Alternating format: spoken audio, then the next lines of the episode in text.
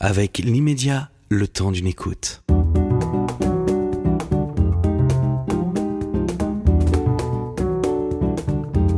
Cette émission vous est proposée par l'immédiat. Conversation intime avec Catherine Sellac. Conversation intime avec Muriel, votre nom, Mayette Holtz. situation familiale. Ah, quelle drôle de question. Eh bien, écoutez, j'ai une maison. Et un mari. Ah, j'ai un mari, oui, oui, j'ai un mari euh, merveilleux. Votre qualité première? D'être très amusante. On l'espère. Et votre défaut inavouable? Euh, D'être très, très gourmande. Mhm. Un peu excessive. Alors, première femme, première femme en tout quasiment, hein, à avoir dirigé euh, la Comédie Française, à avoir dirigé euh, aussi l'Académie de France à Rome, la Villa Médicis. Vous êtes euh, aujourd'hui directrice du Théâtre National de Nice.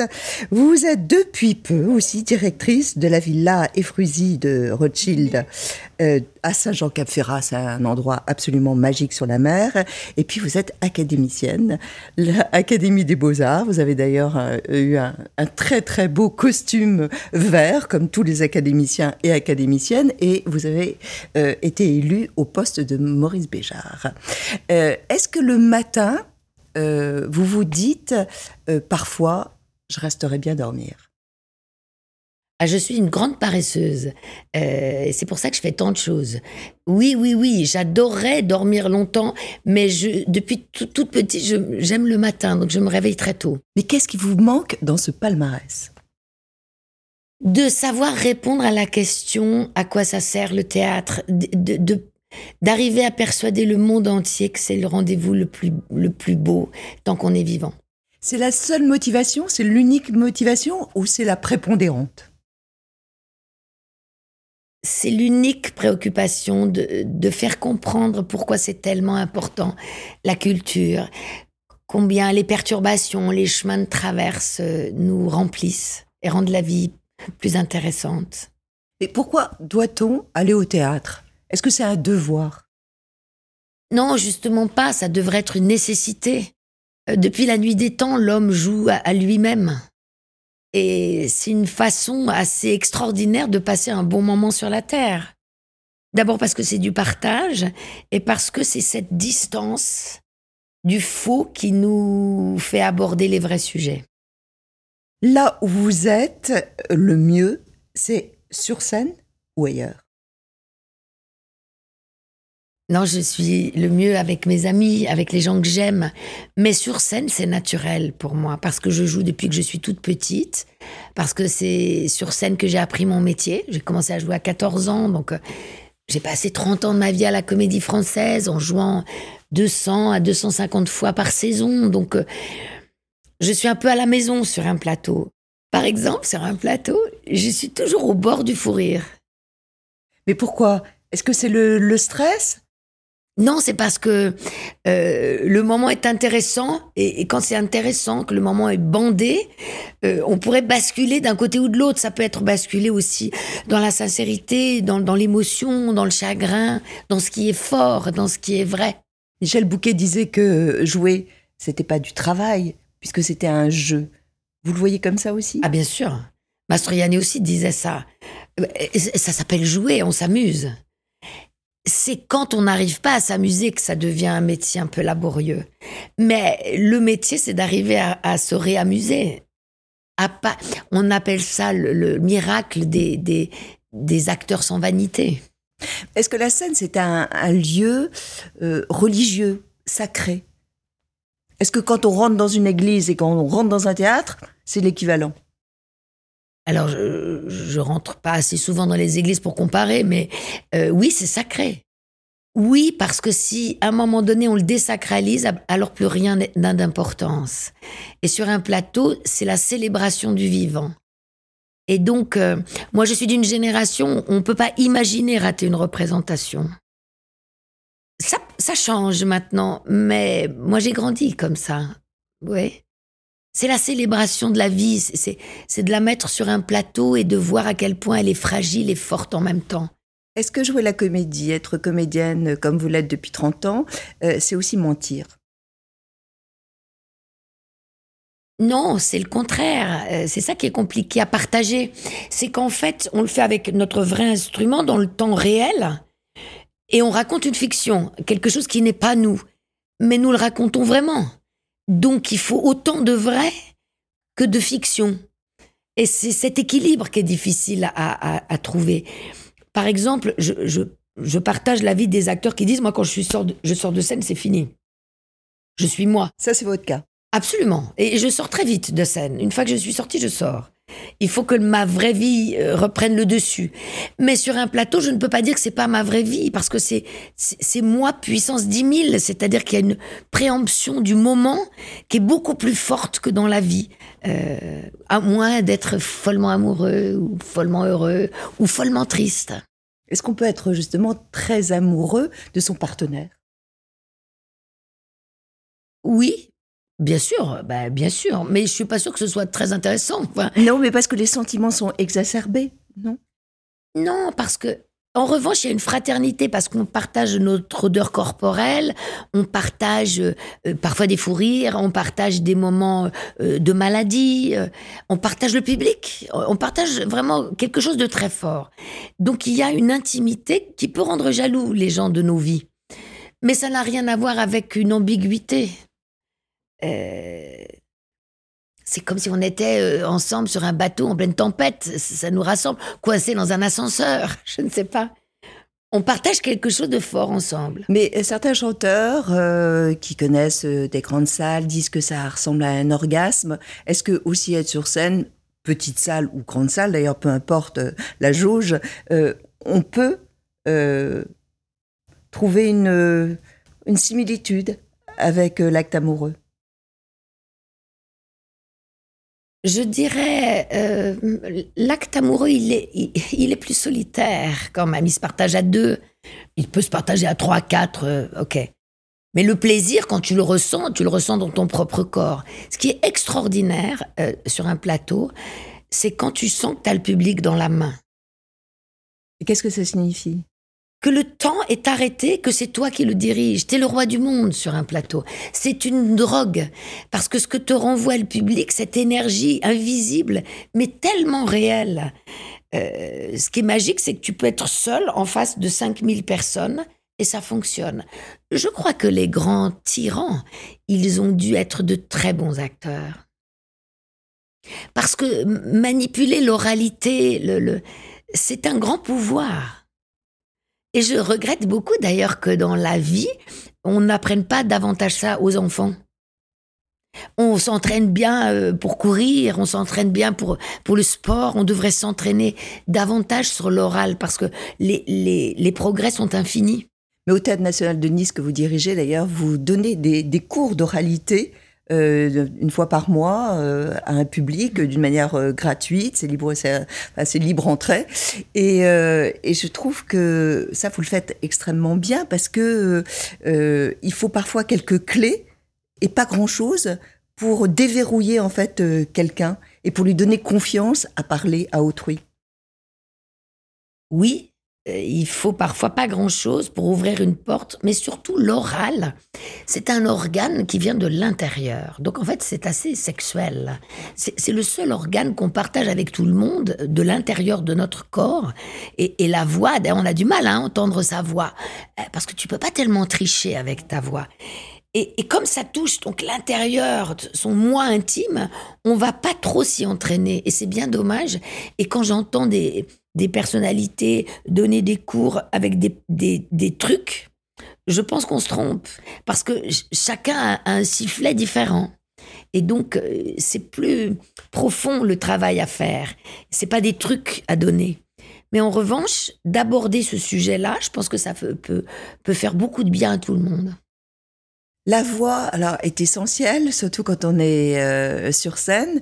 Vous l'êtes actuellement euh, dans une pièce de, de Cocteau, euh, Les Parents Terribles. Il y a quelques jours, vous êtes arrivé une vraie tuile. Vous avez perdu votre voix. Comment on, ressent euh, ce, trouble, cette, euh, euh, cette chose qui vous, qui vous manque en fait pour, pour faire votre boulot tous les soirs Est-ce qu'on y va ou on, préfère dire bah, ce sera relâche ce soir? Alors non, je pense que la plupart des acteurs sont comme moi. C'est impossible d'imaginer de ne pas jouer. Et donc, euh, ceci dit, la voix, c'est de la respiration. Hein. Donc, quand on perd sa voix, c'est qu'on est ou trop fatigué ou qu'il y a un blocage quelque part. Et il y a une magie sur un plateau qui est une décharge d'adrénaline euh, qui fait qu'à un moment donné, tu joues. Et moi, tout le monde me disait, comment, comment tu vas faire? Et moi, je disais, je ne sais, pas, je ne sais pas.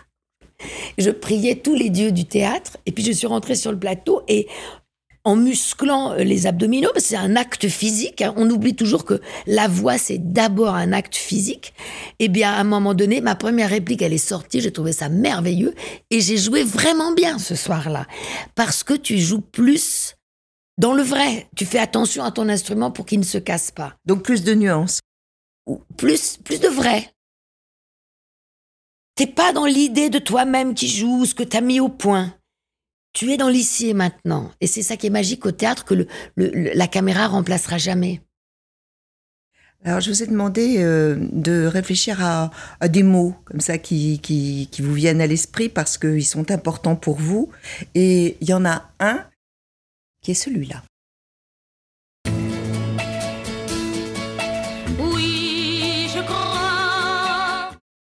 Voilà, ça peut continuer, oui, je crois, que la vie, ça commence par un mot d'amour, mais c'est surtout le mot oui qui vous importe. Vous dites oui à tout le monde? Non. mais quand je dirige un acteur, euh, je cherche le moment où je peux lui dire oui. Parce que euh, ce moment-là, il est fait de tellement de choses que on peut se perdre avec des phrases.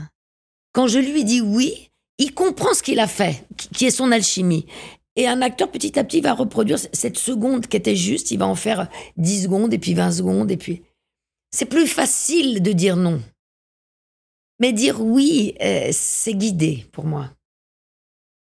Alors, vous devez quand même dire non euh, assez régulièrement parce que vous dirigez euh, un théâtre, vous avez dirigé aussi la Villa Médici à Rome, la Comédie Française.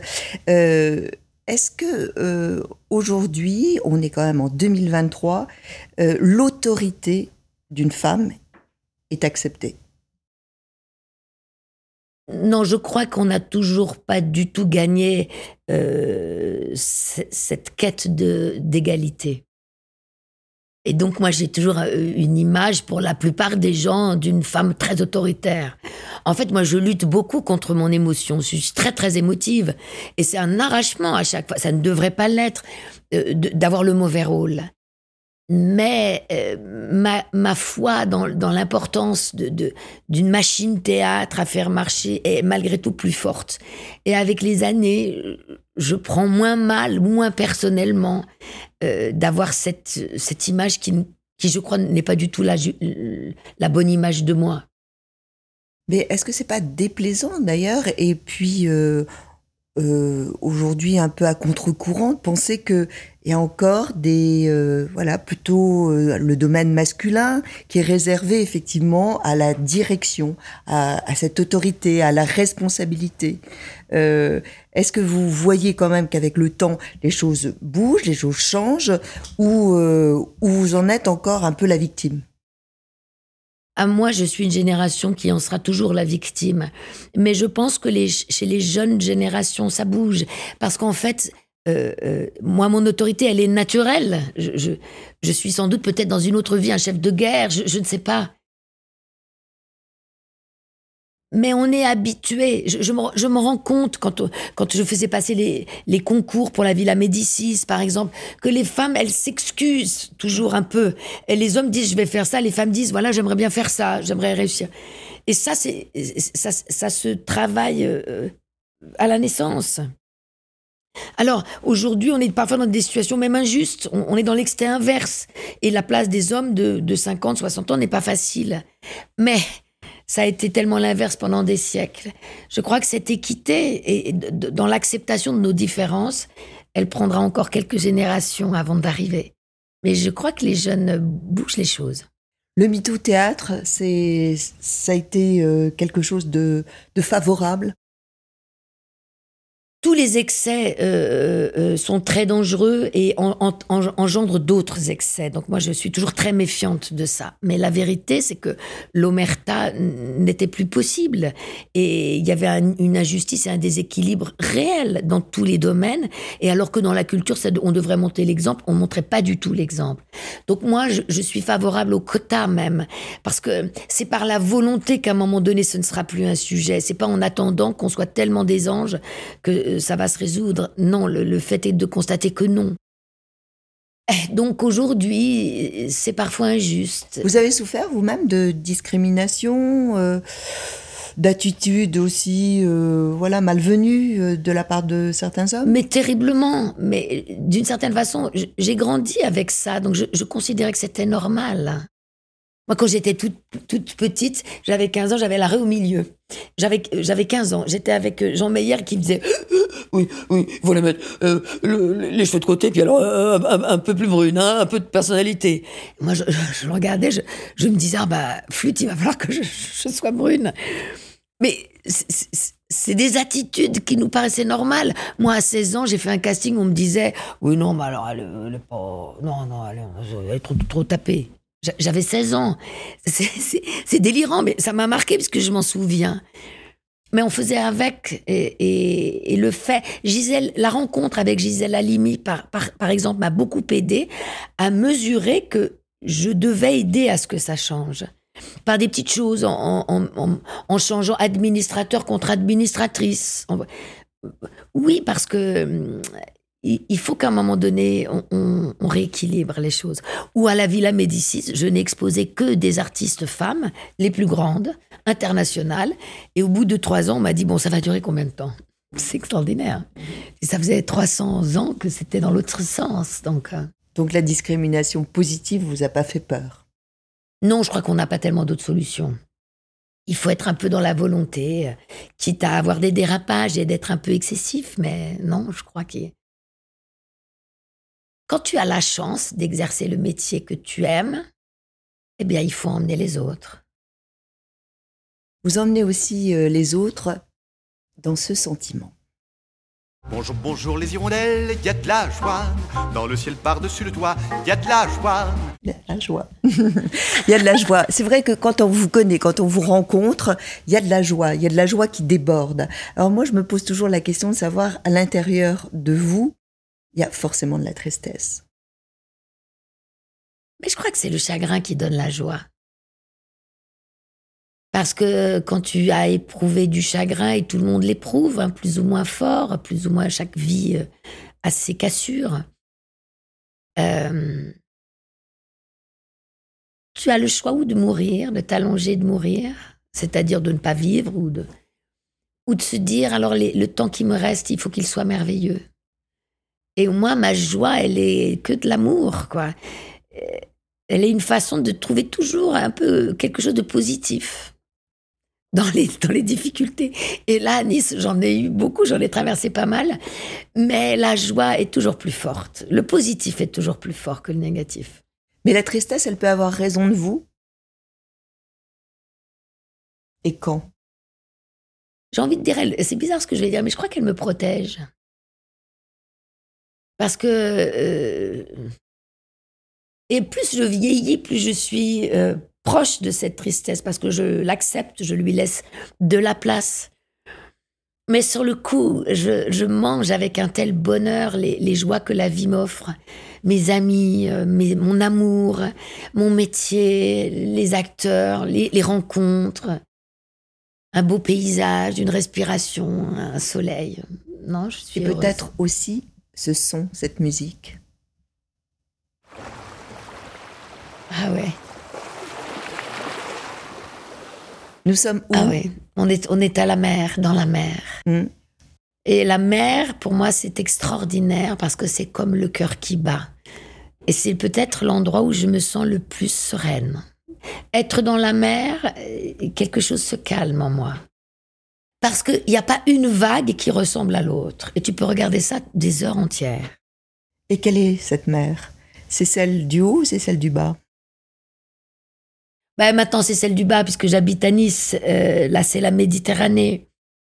Mais j'aime toutes les mers. J'ai été longtemps. Euh, j'ai une case au Sénégal euh, sur l'Atlantique et la mer est puissante, plus violente, moins bleue, profond, elle est plus bleu-vert.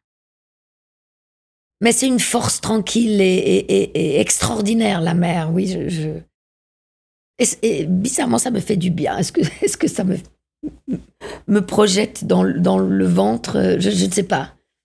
Vous qui avez euh, joué énormément de textes, des textes classiques, euh, et puis, et puis bien sûr plus contemporains, est-ce que parfois il y a une, il y a une sorte de poésie ou des répliques euh, qui vous viennent en tête comme une sorte de mantra, vous voyez? Euh, C'est-à-dire, euh, on se réveille le matin ou on est devant la glace, ou on est en train de prendre son bain, et puis vous déclamez quelque chose. et ça d'une manière un peu régulière et, et presque protecteur. Vous parliez de protection tout à l'heure, mais des textes qui vous protègent ça m'arrive beaucoup quand je suis dans l'apprentissage d'un texte. Et quand je ne joue pas, j'apprends des textes pour entretenir ma mémoire. Euh, c'est mieux que les somnifères, d'ailleurs. Mais euh, c'est merveilleux d'apprendre un texte parce que justement, euh, tu n'apprends pas que le sens premier, tu, apprends le, ce qu'engendre le collage des mots. C'est-à-dire qu'en gros, tu comprends ce que ça dit, mais tu l'aurais pas dit comme ça. Et ce collage des mots est, est un puits euh, infini sur l'humain. Alors, quand, j'apprends des textes, oui, ça me vient là. Par exemple, je joue Cocteau, euh, j'ai des mots euh, de Cocteau dans la tête. Lesquels? Ben, Par exemple, là, je, pourrais dire partager jamais. Qu'est-ce que ça veut dire partager jamais? Ou si quand, quand on donne à l'un, on enlève à l'autre, c'est forcé. Voilà, il y a des répliques qui me viennent. Mais en revanche, si on me demande de, dire des tirades, là, j'en suis incapable. Parce que j'ai besoin que le corps se mette en jeu pour ma mémoire. Mais évidemment, Cocteau voyage. Je suis brisé, je flotte sur de l'ombre. Est-ce que vous vous servez dans votre propre vie euh, et dans votre construction et votre équilibre des textes que vous avez euh, joués? Euh, les textes que je joue m'apprennent des choses sur la vie. Et, sur vous-même Ah ben bien sûr. J'ai, pendant longtemps, j'ai culpabilisé parce que j'ai pas fait d'études. J'ai commencé à faire du. Je suis partie de l'école pour faire du théâtre. Mais en fait, euh, traverser des textes, c'est avoir une grande bibliothèque à l'intérieur de soi, même une bibliothèque que tu éprouves. C'est pas simplement de la connaissance. Et donc, euh, ça, ça t'ouvre la vision que tu as. C'est pour ça que je voudrais le partager avec tout le monde parce que c'est pas quantifiable. Nous qui sommes dans une société qui quantifie tout, ce qu'on peut gagner de la culture, mais c'est la base.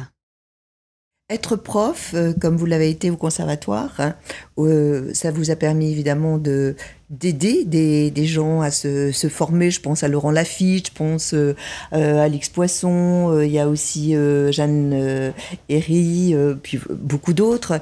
ce sont des personnes, des générations que vous suivez, avec lesquelles vous avez toujours un contact, et même plus que ça, c'est-à-dire une, une sorte d'amitié, de filiation ah, Absolument. C'est énorme. Parce qu'ils avaient un talent fou. Tu peux pas donner le talent à quelqu'un, mais tu peux l'aider à s'accomplir, les accompagner.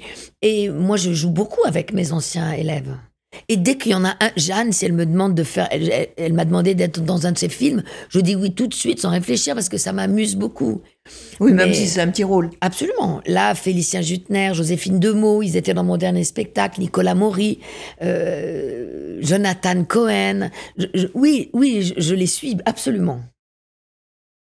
Euh, être pédagogue euh, au, théâtre, euh, c'est être pédagogue aussi de la vie. Enfin, est-ce que par le théâtre aussi, on, apprend ce que c'est que la vie à, à, ceux qui sont d'une génération autre? Est-ce que vous croyez vraiment à la transmission ou, ou pas tant que ça?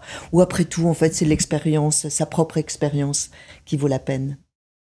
Je pense que dans les métiers de création ou éventuellement d'artisanat, il n'y a pas vraiment de professeur. Euh, je, ne pense pas que professeur de théâtre soit un métier. En revanche, tu as des artistes. Et, le meilleur moyen d'apprendre ces métiers-là, c'est de croiser des artistes, de grands, et de pratiquer. Donc, euh, j'ai envie de dire les deux. Euh, tu, peux pas. le, génie de la comédie française, c'est de pouvoir jouer toute l'année. Donc, forcément, ça engendre une virtuosité et un- une connaissance de ton métier. Et être professeur au conservatoire, j'ai adoré faire ça. C'est épuisant parce que tu es obligé de mettre sur la table tout ce que tu sais comme actrice, comme metteur en scène. Donc, euh, tu, tu- tu te déshabilles. Et tout ce que tu ne sais pas. Et tu partages ça. Et la comédie française, euh, pour vous, Muriel, c'est toujours la voie roy- royale ou pas? Oui. Toujours. Euh, on dit, quand on est à la comédie française, on dit la maison. Et oui, et moi, je suis sociétaire honoraire et ça aurait été terrible de ne pas être sociétaire honoraire. Donc, quand tu es sociétaire honoraire, tu peux y retourner. Et j'espère de tout mon cœur qu'un jour j'y retournerai. Oui, oui, c'est le Graal. Pourquoi?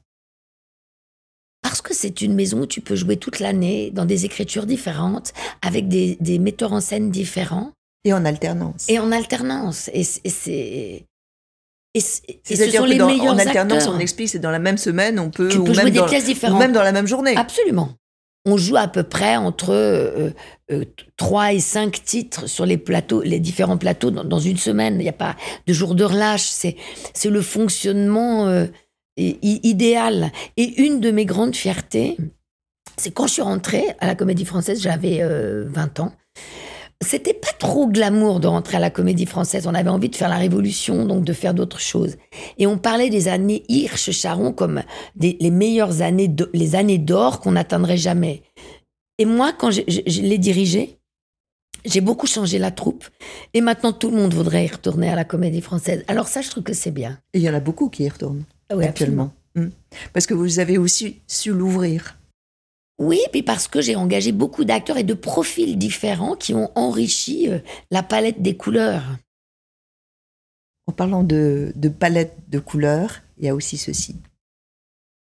Il bene di una donna che ama solo te. Alors là, je veux, je veux vous voir en extase, quasiment, le petit orgasme de la journée. Et je l'écoute dix fois de suite. Bravo, félicitations gourmandes. Pourquoi? Parce que c'est une chanson qui est de, de Modugno qui s'appelle Meraviglioso et qui dit euh, Mais regarde autour de toi comme la vie est belle. Et chaque fois que je l'entends, je me dis Ah oui, c'est vrai. Et dans les moments de doute, ça fait vraiment du bien. Avec vous, la vie est belle. Merci Muriel Mayadols.